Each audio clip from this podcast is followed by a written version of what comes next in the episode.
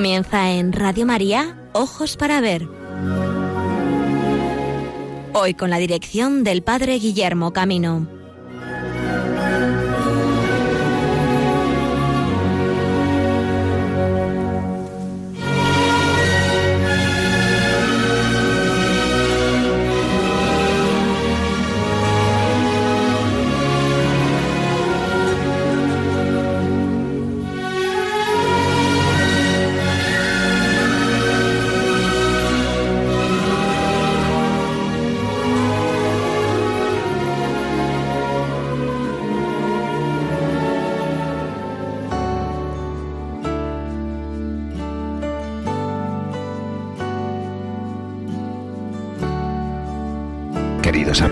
María, bienvenidos a esta edición especial en este 8 de septiembre donde de modo continuo queremos felicitar a nuestra Madre María en el día de su Natividad. Bienvenidos, como os decía, a Ojos para Ver, donde queremos recorrer en la cultura de nuestro país, en España, el fervor, el amor con el cual el pueblo de Dios ha celebrado esta gran fiesta de la Natividad. Contigo, María, queremos seguir caminando con nuestra mirada puesta en el futuro. Gracias, Madre. Quiero caminar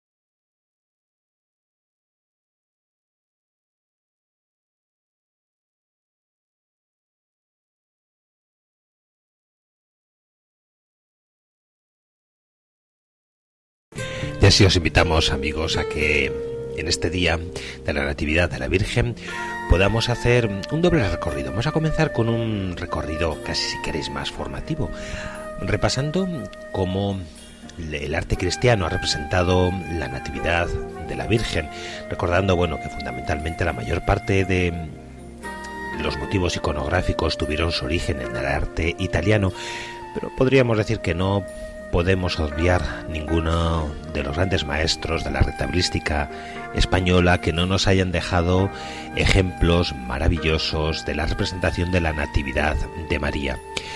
También en este día queremos hacer un poco de recorrido por el suelo patrio, ¿verdad? Y vamos a trasladarnos a dos lugares que creo que son emblemáticos por su trascendencia nacional, aunque es imposible no recordar hoy tantas advocaciones con las cuales el pueblo de Dios, repartido en España, en la diversidad de sus provincias y regiones, en sus comunidades autónom autónomas, no deje de celebrar la fiesta de María con tantos títulos que si los tuviéramos que recordar no quisiéramos olvidar ninguno de ellos.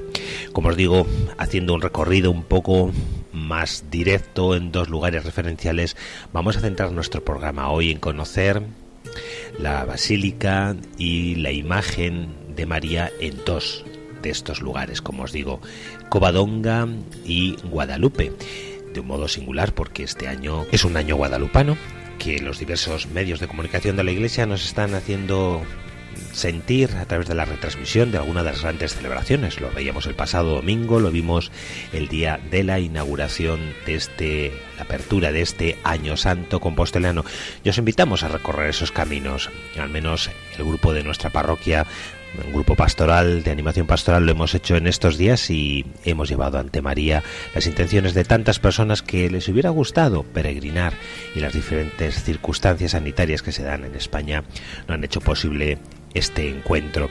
Así pues, pongamos a los pies de María y bajo su manto tantas intenciones que el pueblo de Dios hoy eleva a nuestra Madre. Muchas felicidades, María.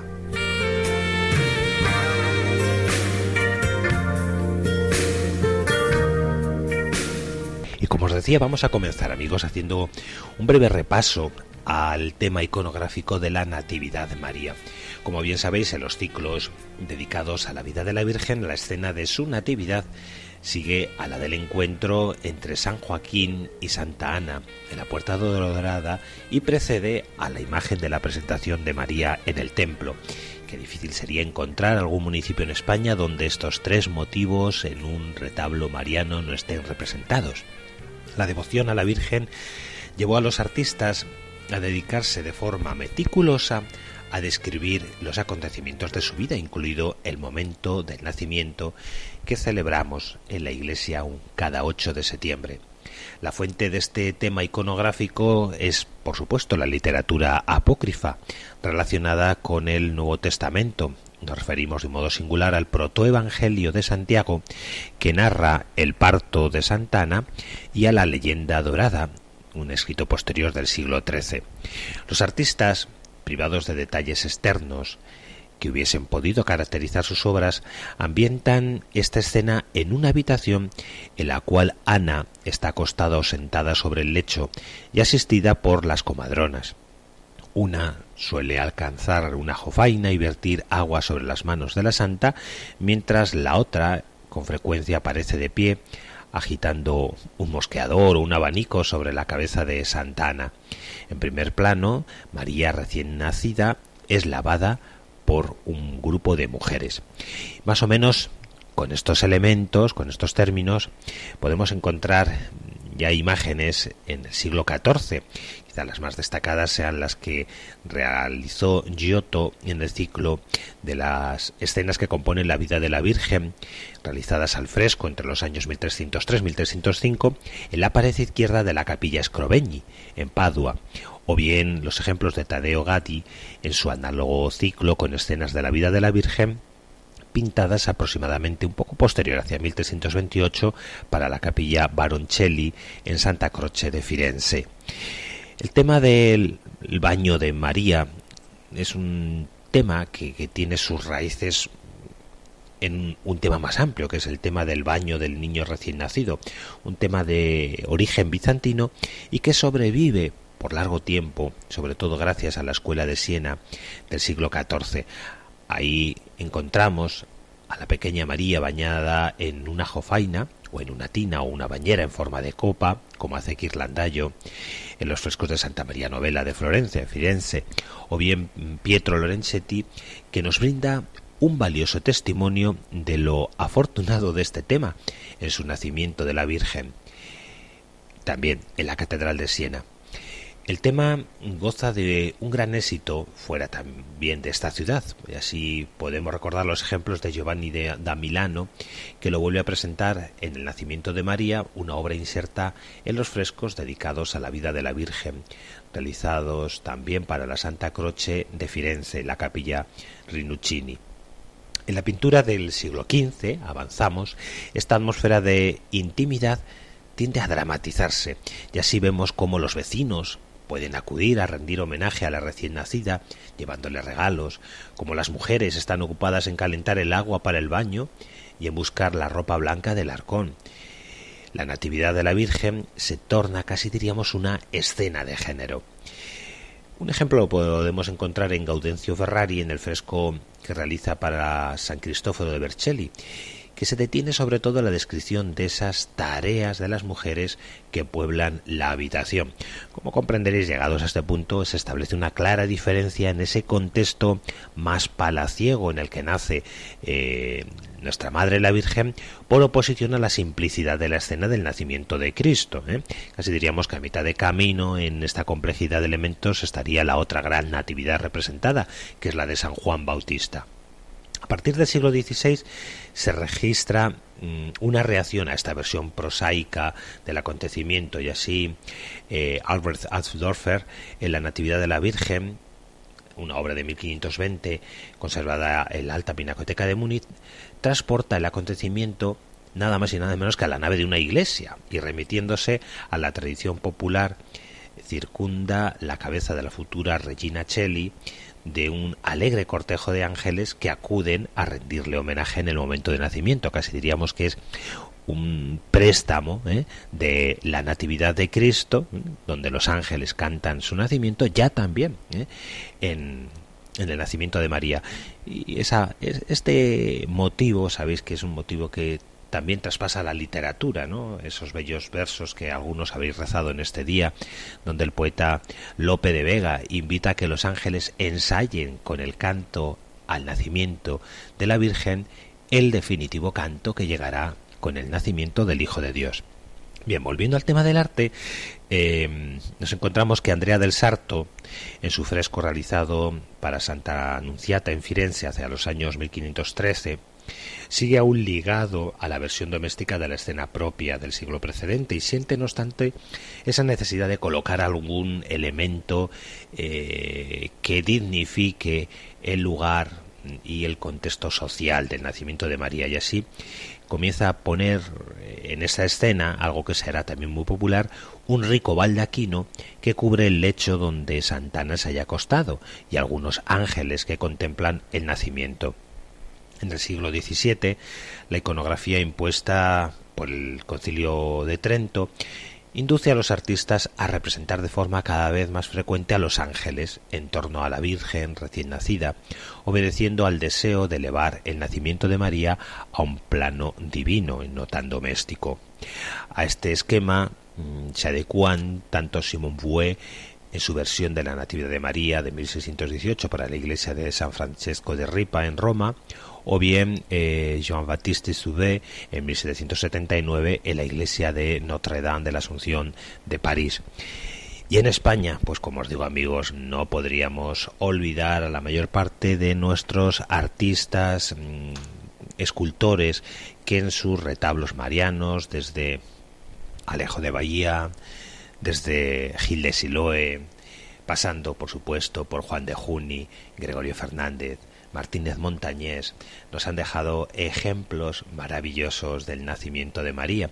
Los podemos encontrar tanto en la retablística pintada, de un modo mm, destacado en todos estos retablos que nos presentan esas alegorías a la Inmaculada Concepción, significando cómo en cada uno de los momentos precedentes de la vida de María ya se estaba eh, iluminando el misterio de su Inmaculada Concepción, en su forma como fue concebida, en el abrazo de la puerta dorada, en el modo singular de su nacimiento, de su infancia, ¿no? de su presentación en el templo.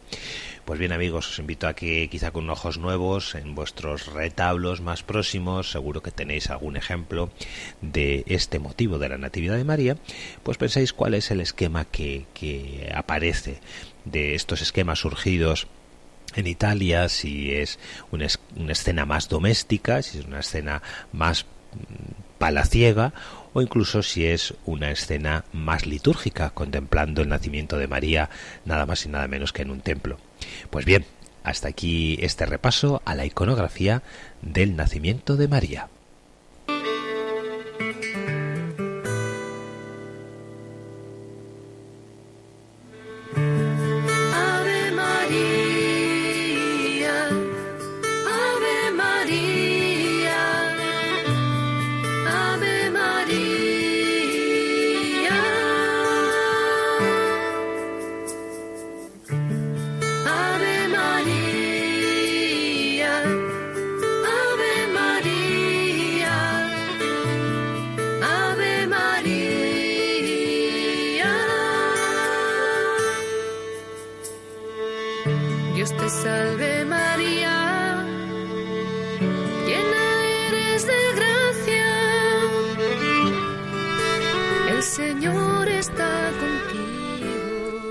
Nos encaminamos hacia el santuario mariano de la Virgen de Guadalupe. Quizá hoy habría sido un buen, una buena ocasión para repasar el patrimonio musical con el cual el pueblo de Dios en España saluda a la Virgen en la diversidad de los signos dedicados a nuestra Madre la Virgen en Canarias, a la Virgen del Pino, a la Virgen de Candelaria en, Cataluña, en sus diferentes santuarios, a la Virgen de Nuria, en Palma, a la Virgen de Yuc. Bueno, no quisiera olvidar a ninguna de las advocaciones marianas ni a sus bellos himnos.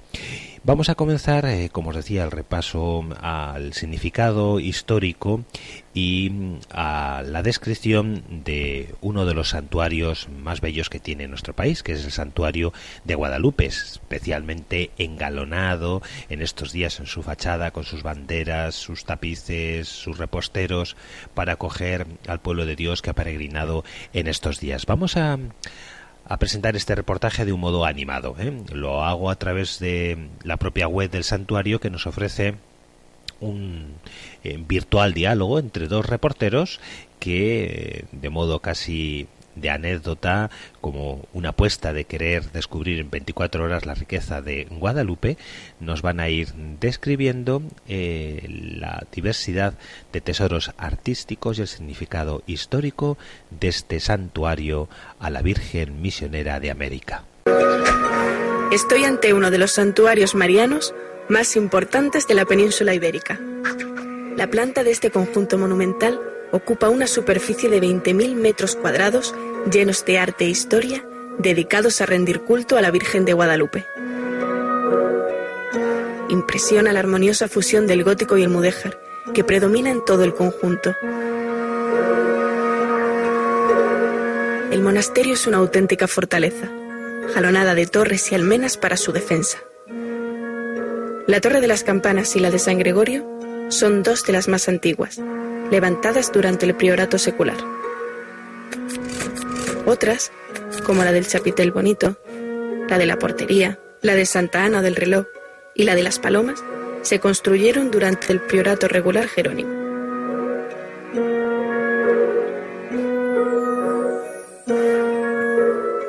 Son enormes las puertas principales del templo. En cada batiente de estas puertas aparecen representadas tres escenas de la vida de Cristo y de su madre. Bien, ha llegado el momento de adentrarnos en la historia.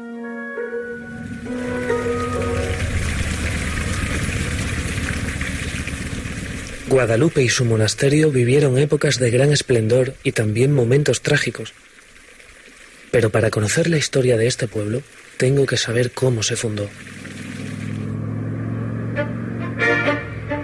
Cuenta la leyenda que alrededor del año 711, durante la invasión árabe, unos clérigos sevillanos en su ida hacia el norte llevaban consigo la imagen de la Virgen, y al llegar cerca del río Guadalupe, la enterraron y continuaron su camino. A finales del siglo XIII o principios del XIV, el pastor Gil Cordero encontró la imagen escondida. Tras aparecérsele la Virgen y resucitar primero a una de sus vacas y después a su hijo, el vaquero dio cuenta a los clérigos de Cáceres del encargo que la propia Virgen le había dado, que cavaran donde su vaca había recobrado la vida y sacaran la imagen allí enterrada y que en ese mismo lugar le erigieran un templo para venerarla. La noticia del milagro se extendió con rapidez y llegó hasta el rey Alfonso XI, que solía cazar osos por la zona durante el verano y que puso la imagen y su santuario bajo su real protección. Más tarde, tras la victoria en la batalla del Salado en 1340, y como muestra de agradecimiento, el rey mandó ampliar el templo con numerosas donaciones y privilegios. Cuentan que fueron tiempos tranquilos, aunque dicen que hubo enfrentamientos con los términos de Trujillo y Talavera y la diócesis de Plasencia debido a los numerosos privilegios que fue consiguiendo el santuario de Guadalupe. Claro, y esto tuvo que ser uno de los motivos por los cuales se construyó la fortaleza. ¿Qué? ¿Te está resultando interesante? No te lo puedes ni imaginar. Esta mañana he estado en la entrada de la antigua portería, que está junto al claustro de la mayordomía. Que era donde estaba la antigua biblioteca. Exactamente, que este construyó en la segunda mitad del siglo XV. Gracias al dinero que legó para ello el antiguo prior Fray Gonzalo de Illescas. ¿Quieres que te lo cuente o no? Sí, bueno, estoy atando cabos. Mira, En la portería, como hoy, se recibía a los peregrinos y visitantes. El claustro de la mayordomía es pequeño y en una de sus galerías está la antigua sala capitular, que es de planta rectangular y decorada en sus techos y paredes con motivos florales y emblemas de la Orden Jerónima y de la Virgen. Y justo encima es donde estaba la antigua biblioteca, que se fue formando con donaciones y compras, además de los libros que fabricaban los propios monjes en el santuario. No, monasterio. Antes de la llegada de los jerónimos le llamaban santuario. Después de esto le llaman monasterio. Bueno, pues en la biblioteca del monasterio llegó a haber casi 10.000 libros. Y ahora hay más de 100.000. Este es el claustro mudéjar, el principal del monasterio. Fue construido durante los primeros años del priorato jerónimo, sobre el antiguo patio de armas del santuario. Tiene forma irregular, con sus cuatro alas recorridas por galerías de doble altura, abiertas por arcos de herradura.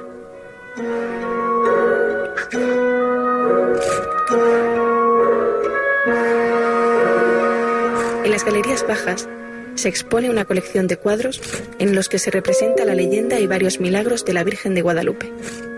Cierra la serie el lienzo que conmemora la visita de Juan Pablo II al monasterio. En el centro del claustro nos encontramos con el maravilloso templete gótico mudéjar.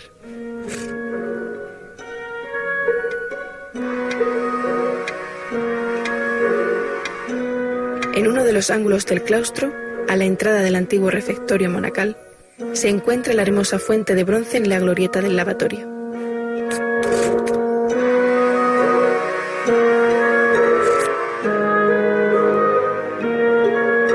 Actualmente, en el claustro, existen tres museos de un gran valor histórico y artístico.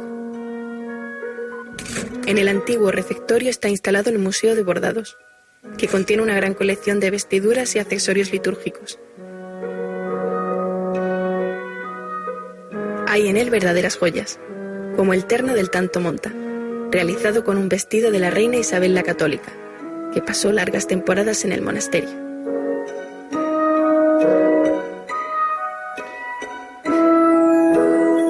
A continuación está el Museo de los Libros Miniados, que contiene parte de la colección de libros manuscritos, hechos en piel de ternera y forrados con cuero y herrajes. Algunos de ellos pueden alcanzar un peso de 60 kilos. El jarrón de azucenas, emblema de la Virgen, aparece continuamente en estos libros, además de llevar en sus bordes motivos fantásticos como dragones y animales mitológicos. Más adelante está el Museo de Pintura y Escultura. La sala fue la ropería de los monjes. Contiene, entre otras obras, tres lienzos del Greco.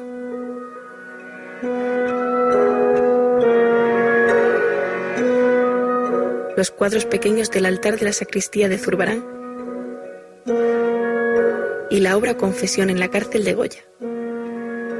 En escultura sobresale el crucifijo de marfil, atribuido a Miguel Ángel.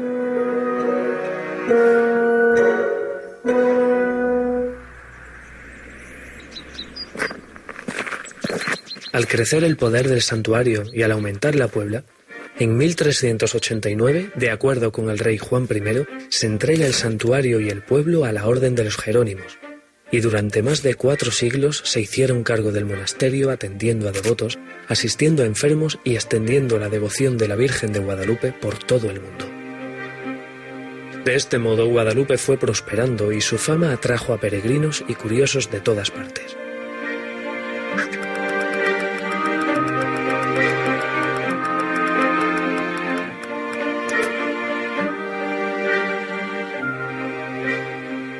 El padre Yáñez edificó en lugares altos desde donde los peregrinos podían ver por primera vez el monasterio una serie de pequeñas ermitas donde se postraban para orar a la Virgen. De ahí viene el nombre de humilladeros. Estos humilladeros están plagados de historia. Por aquí pasaron multitud de personajes importantes, nobles, artistas, religiosos y devotos de todo el mundo.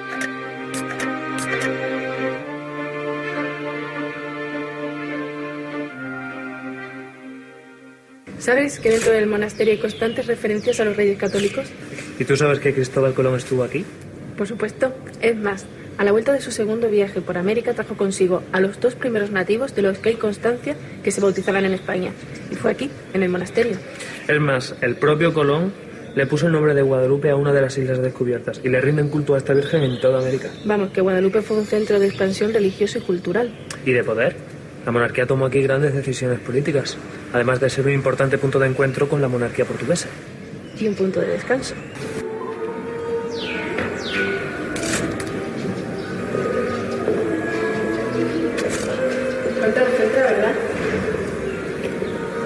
Este claustro formó parte del Hospital de los Monjes y de la nueva farmacia comenzados en 1518. La botica del monasterio fue una de las más importantes de su época, con gran cantidad de plantas medicinales traídas de América. Los hospitales que hubo en el pueblo fundados y dirigidos por los jerónimos fueron un referente en la medicina y en la cirugía europea.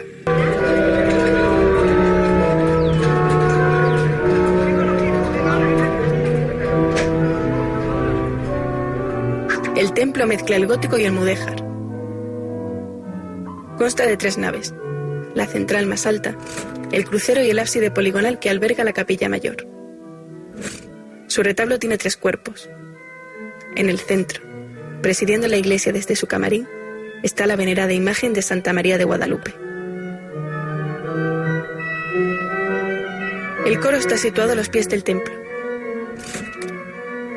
Los tableros de los asientos altos muestran imágenes de Cristo, los apóstoles y varios santos fundadores de cuerpo entero. En los inferiores aparecen medallones con las figuras de santas, representadas de medio cuerpo. Bajo los asientos se encuentran las misericordias, apoyos para que los monjes cantaran semisentados. Acompañan numerosos elementos más al templo, como los órganos barrocos y el gran facistol de bronce que soportaba los cantorales.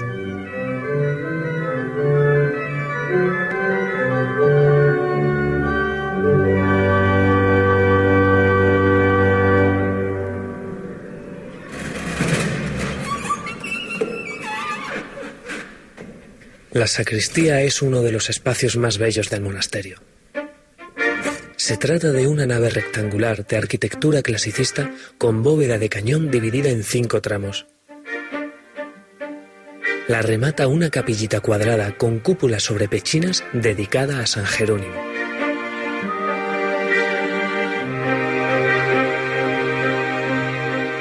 De los muros cuelgan enormes cuadros pintados por Zurbarán con escenas de la vida de San Jerónimo y de varios monjes guadalupenses. Bajo la cúpula de la capilla, el fanal arrebatado a la nave capitana turca en la batalla de Lepanto.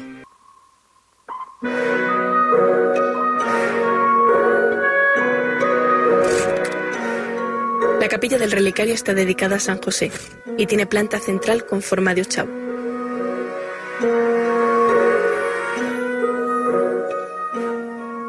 Además de las reliquias, se encuentran aquí algunas de las joyas de la Virgen, sus mantos ricos y varias piezas artísticas de valor incalculable. Destaca la corona rica, con la que fue coronada en 1928 como reina de la Hispanidad. La forman oro, platino y multitud de piedras preciosas. También hay que destacar la arqueta de los esmaltes, labrada en el siglo XV por Fray Juan de Segovia, aprovechando los esmaltes de un antiguo trono de la Virgen. Esta riqueza que contemplamos son los restos del expolio sufrido por el monasterio tras la exclaustración de los monjes en 1835 y la ejecución de las leyes desamortizadoras de Mendizábal. Los jerónimos no volvieron a Guadalupe y la devoción a la Virgen fue decayendo a la vez que se arruinaba el antiguo monasterio.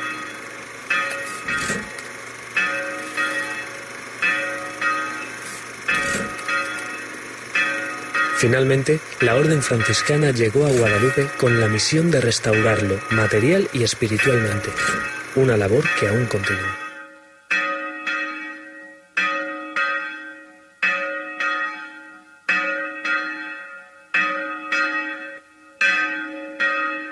El camarín de la Virgen.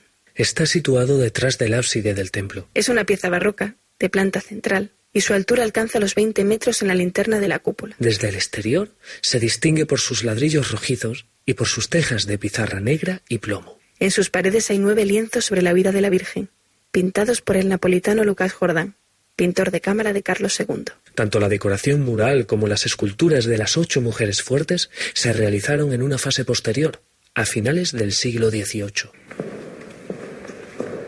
La venerada imagen de Santa María de Guadalupe es una talla en madera del románico tardío. sedente sobre un escabel y con el niño originalmente sentado en su regazo. Fue labrada y policromada en madera a finales del 12 o principios del 13 por autor desconocido. aunque la leyenda se le atribuye al mismo evangelista San Lucas.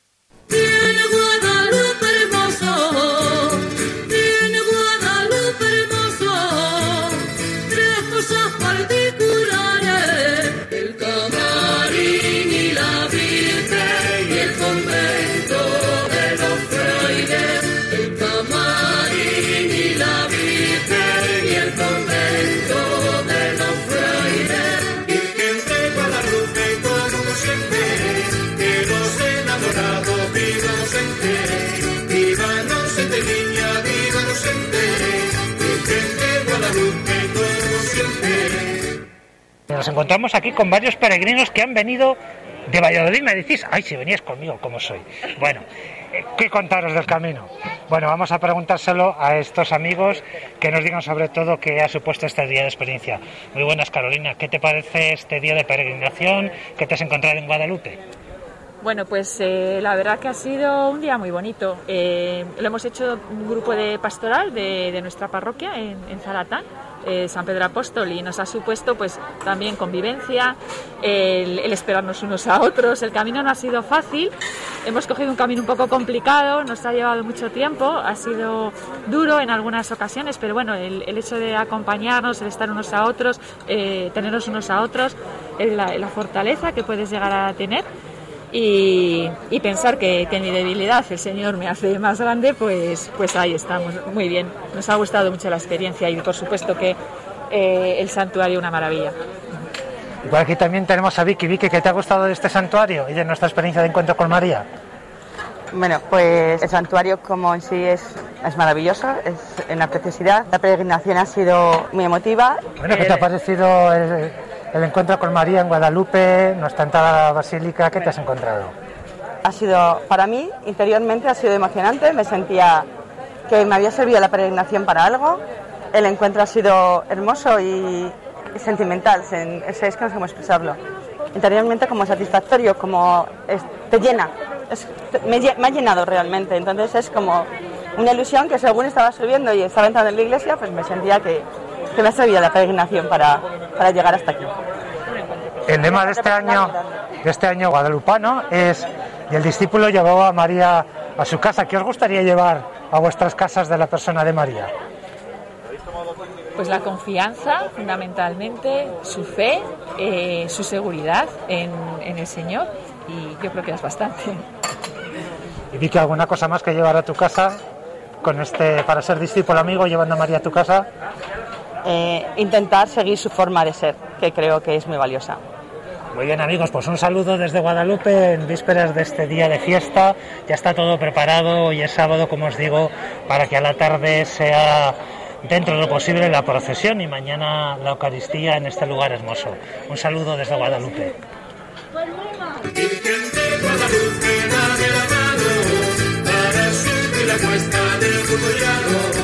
De niña, de. Virgen de la mano. Y de las tierras del suroeste de España nos trasladamos al norte. Va a ser, como en otras ocasiones, eh, Antonio de Padua y a través de su eh, mensaje en Tesoros de Cristiandad quien nos adentre en el significado y la historia del santuario de Nuestra Señora de Covadonga. Amigos y amigas, bienvenidos, bienvenidas a Tesoros de la Cristiandad. Hoy vamos a conocer un paraje, un lugar absolutamente ligado a España. Es la Basílica Santuario de Nuestra Señora de Covadonga. Cerca de Cangas de Onís, en Asturias, en el norte de España, se encuentra el santuario de Covadonga, un lugar de un enorme significado para los asturianos y en general para los españoles, donde se unen historia, naturaleza y religión, fe cristiana. El complejo consta de la basílica en sí, de Nuestra Señora de Covadonga, de la cueva con una pequeña capilla en su interior donde está la imagen de la Santísima Virgen, de algunos edificios eclesiásticos y también algún que otro complejo de hostelería. En Covadonga tuvieron lugar los primeros actos de rebeldía cristiana contra la ocupación musulmana. El Islam se apoderó de la península ibérica, de casi toda la península ibérica, en el siglo VIII. Se inicia su conquista atravesando el estrecho de Gibraltar en el año 711.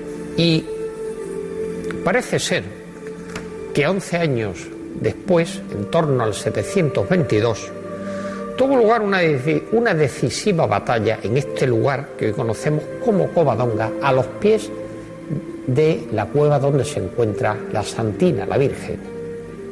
Fue entonces ese hito, esa batalla, ese hecho histórico, la chispa que encendiera la reconquista cristiana de España y que duraría varios siglos más, concretamente ocho siglos más, hasta el siglo XV, culminando con la toma de Granada del reino nazarita de Granada en el año 1492 por parte de los reyes católicos Isabel y Fernando. La cultura popular señala que gracias a la intercesión de la Santísima Virgen, Pelayo, que comandaba esa pequeña tropa de rebeldes cristianos frente al poderoso ejército islámico y sus hombres pudieron vencer a un ejército musulmán notablemente superior en número de hombres y, desde luego, mucho mejor equipado. Por ello, hoy está desde hace ya siglos construido allí ese santuario católico, esa basílica, se adora, se venera a la Santísima Virgen de Covadonga y se ha construido una ermita dentro de la cueva. La tradición indica que ya antes de la ocupación musulmana de la península ibérica de España se rendía culto ahí en ese mismo lugar, que se abre en una roca elevada. La Basílica Santuario de Nuestra Señora de Covadonga. Hito histórico, pasaje emblemático, fe aquí, en España, en el norte, en Cangas de Onís. Tesoros de la cristiandad.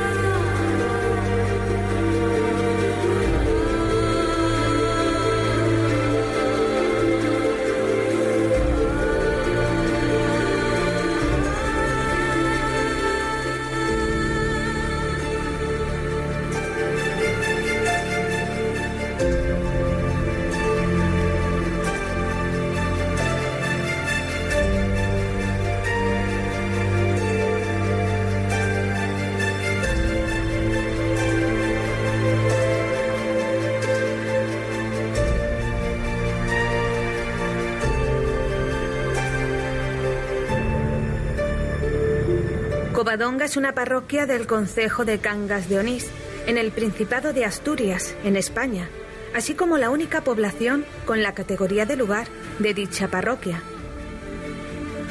La parroquia incluye el Real Sitio de Covadonga, con su santuario, y forma parte del Parque Nacional de los Picos de Europa, y en sus 2,54 kilómetros habitan un total de 58 personas.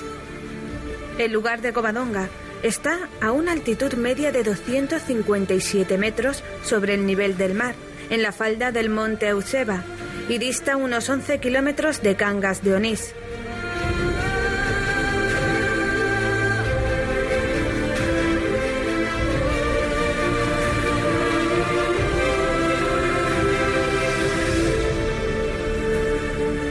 Principios del siglo VIII, los musulmanes tenían bajo su control la mayor parte de la península ibérica.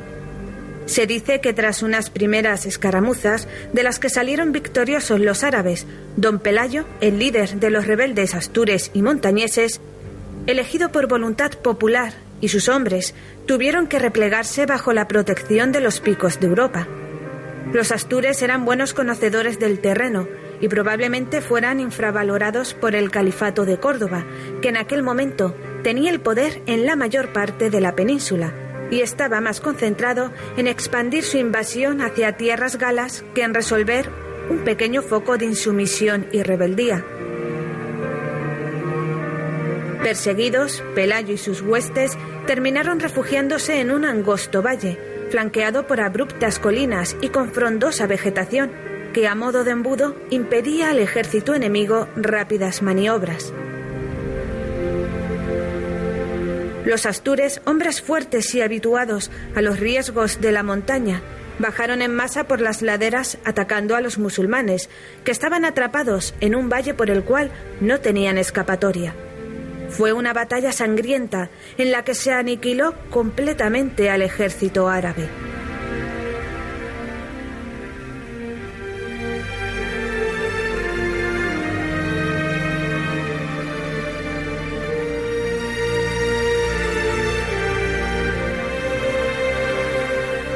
Bajo la cueva se encuentra la fuente de los siete caños, que según reza la leyenda popular, otorga matrimonio en un año a la persona que beba de todos sus caños. Existen además de la basílica otros edificios también eclesiásticos que albergan ejercicios espirituales. La primera capital de la Asturias liberada se situó en Cangas de Onís para posteriormente trasladarse a Oviedo.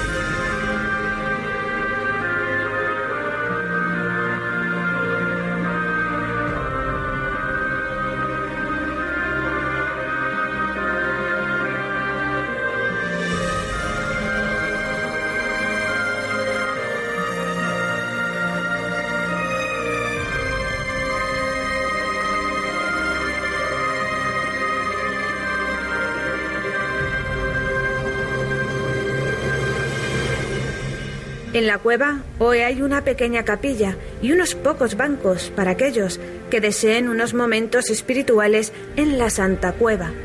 La imagen de la Virgen está al fondo, pero antes de llegar a ella se pasa al lado de una tumba que tiene inscrito. Aquí yace rey don Pelayo, electo el año de 716, que en esta milagrosa cueva comenzó la restauración de España. Vencidos los moros, falleció en el año 737 y le acompaña su mujer y hermana.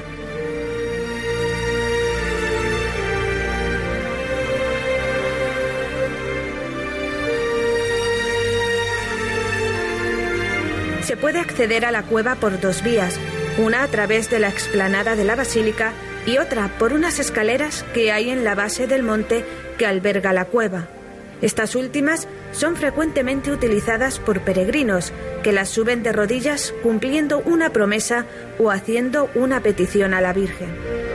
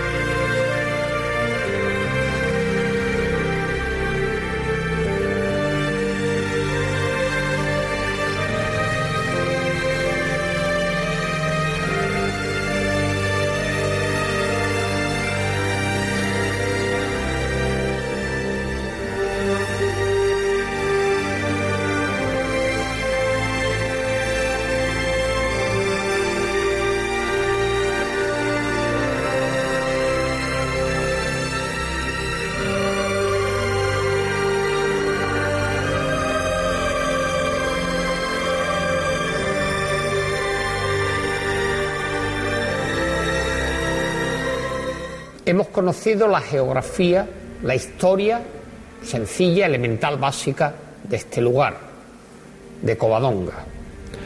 Vamos ahora a conocer un poco más a fondo en este segundo apartado la basílica, tanto en el exterior, en su fachada artística, como en el interior. La basílica de Santa María la Real, que así se llama, es un templo religioso de culto católico declarado basílica menor el 11 de septiembre del año 1901. Está construido íntegramente en piedra caliza de color rosa y presenta una gran unidad estilística dentro de los cánones del estilo, del estilo neorrománico en el que fue concebido y diseñado dicho templo. En el interior se conservan las reliquias de San Melchor y de San Pedro Poveda. Y en el ábside de la izquierda se encuentra el altar dedicado precisamente a San Melchor, por cierto, único santo asturiano que fuera canonizado por Juan Pablo II, santo también él, en el año 1989. Vamos ahora a conocer un poco más con detalle el templo, la basílica de Nuestra Señora de Covadonga. El templo fue ideado por Roberto Frasinelli y levantado entre 1877 y 1901 por el arquitecto Federico Aparici Soriano, de estilo neorrománico.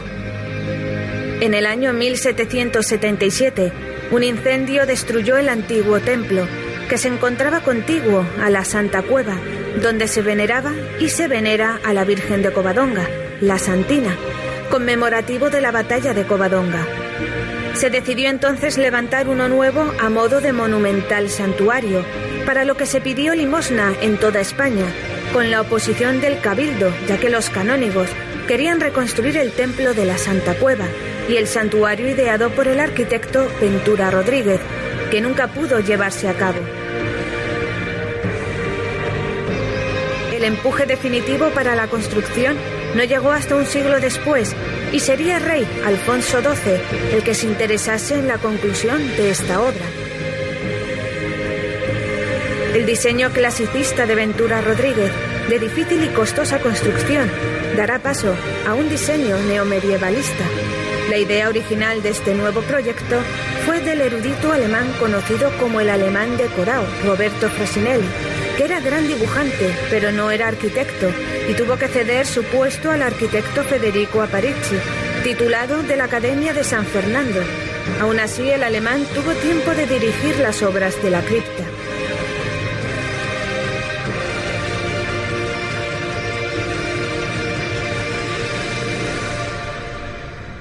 El edificio se asienta sobre una gran terraza. Presenta tres naves, la central, notablemente más alta que las laterales, con transepto y cabecera rematada por tres ábsides escalonados. Las naves se cubren por bóvedas de arista. La fachada principal llama la atención por las esbeltas agujas que rematan las torres. El acceso se forma por un pórtico adelantado a la nave, con tres arcadas de medio punto. En todo el edificio destaca la tonalidad rosácea, por el tipo de piedra caliza que contrasta con el verde del paisaje. En el interior destaca la imagen de Nuestra Señora, que recibe culto en el altar mayor, obra del escultor decimonónico Juan Samsó.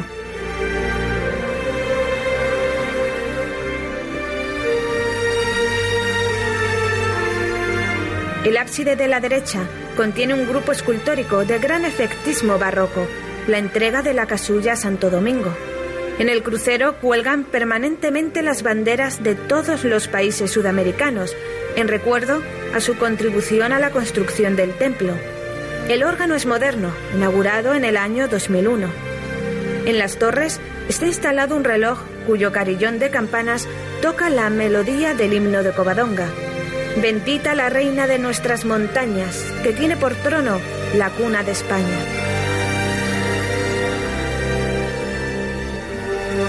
Tan magnífica y costosa basílica fue llevada a cabo porque tenía que representar con dignidad un lugar tan emblemático desde el punto de vista histórico, patriótico y religioso como es Covadonga.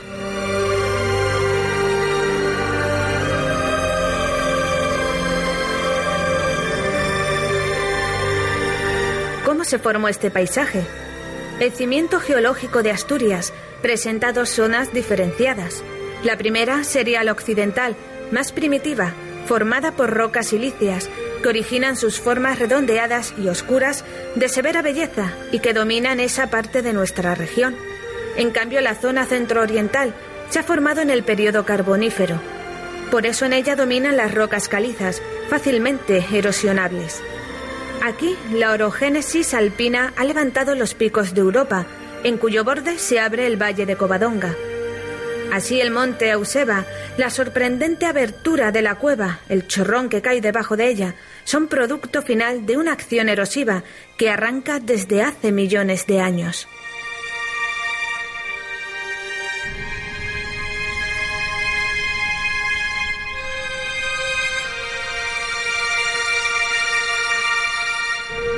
¿Por qué se llama Covadonga esa oquedad hundida rompiendo la pared de caliza?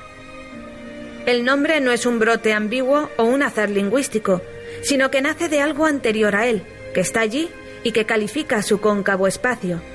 No es una vaguedad que genera confusión o ambigüedad, es una presencia fuerte que impone una definición precisa. Además, mujer y no sometida a ningún yugo, sino dominante desde ella misma. Eso dice el título latino, Cova Dominica o Cueva de la Señora. La evolución a través del uso abrevia con frecuencia las voces largas. Entonces, Dominica acabó en Donga y resultó Covadonga.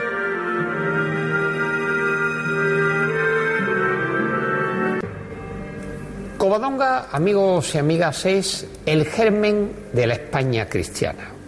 Es más, Covadonga ha dado origen a lo que es Asturias y a lo que ha sido posteriormente España, nuestro país. Desde este germen, minúsculo ahí en el norte, en Cangas de Onís, creció la España cristiana como una muralla que detuvo primero y fue rechazando después poco a poco la invasión islámica. Por ello, tenemos que decir con claridad, con firmeza también, y defender que allí, en Covadonga, se salvó Europa como universo de luz racional, como universo libre, humanista y trascendental. Por ello, merece la pena acercarse y entrar con la mirada abierta en este lugar, donde se funden naturaleza e historia, altura y profundidad, fuerza y belleza, intimidad con recogimiento y proyección universal. La imagen de la Virgen de Covadonga nos recuerda y nos hace vivir lo que ella fue en la historia de salvación para su Hijo, para Jesús, y también para sus discípulos, entonces y hoy día. A lo largo de la historia, la Santina es una imagen de María entrañada e inculturada en el pueblo asturiano por historia, a través de los siglos y los siglos, por antigua tradición, por transmisión familiar, por una experiencia importante y auténtica religiosa personal, arraigada profundamente en España y especialmente, lógicamente, en la gente de las tierras de Asturias, constituye uno de los signos de la Santísima Virgen de Covadonga que tiene más fuerza y más poder de convocatoria de cuantos hay en Asturias y en España.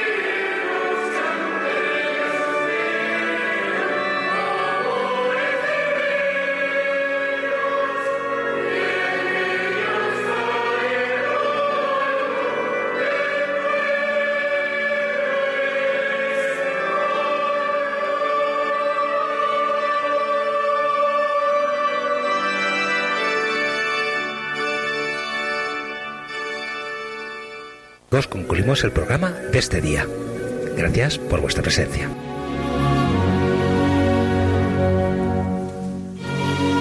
Así finaliza en Radio María Ojos para Ver. Hoy con la dirección del Padre Guillermo Camino.